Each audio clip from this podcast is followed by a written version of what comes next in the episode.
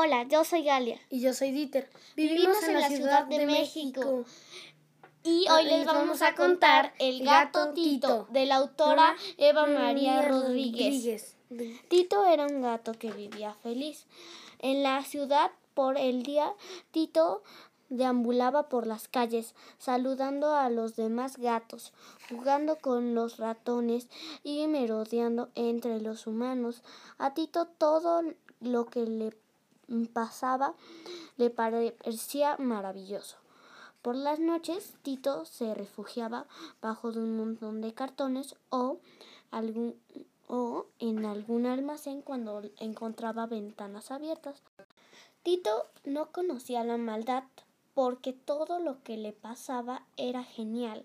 Todos los gatos le saludaban y cuando los veía cuchicheando entre ellos, Tito pensaba están comentando lo mucho que me aprecian y cuánto valoran mi amistad.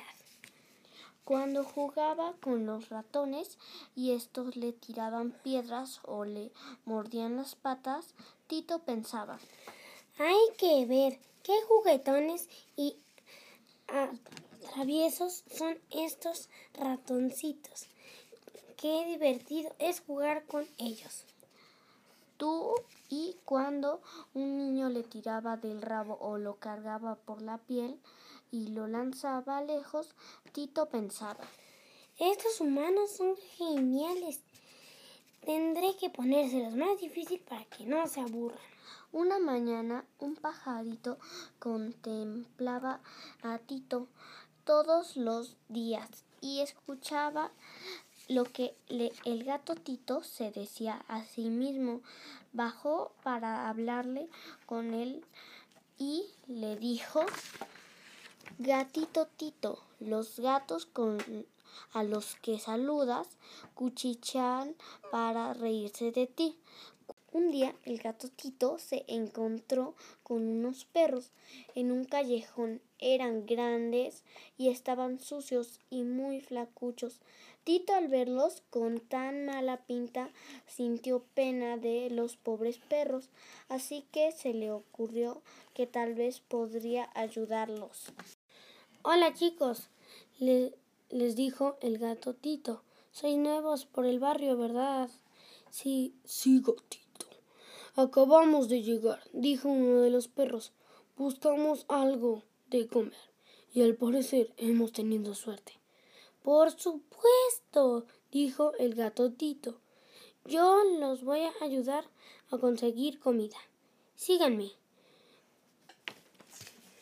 El gato Tito echó a andar, pero no pudo ir avanzar mucho porque los perros le rodearon enseñando los dientes y babeando. Tú eres nuestra comida, gruñeron.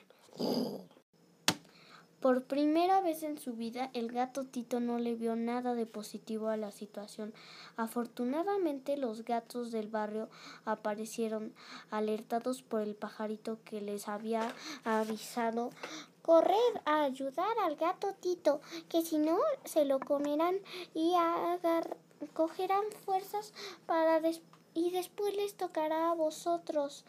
Los demás gatos ayudaron al gato Tito, lanzando de uñas, cortando los famélicos perros, que salieron espantados de allí para no volver nunca.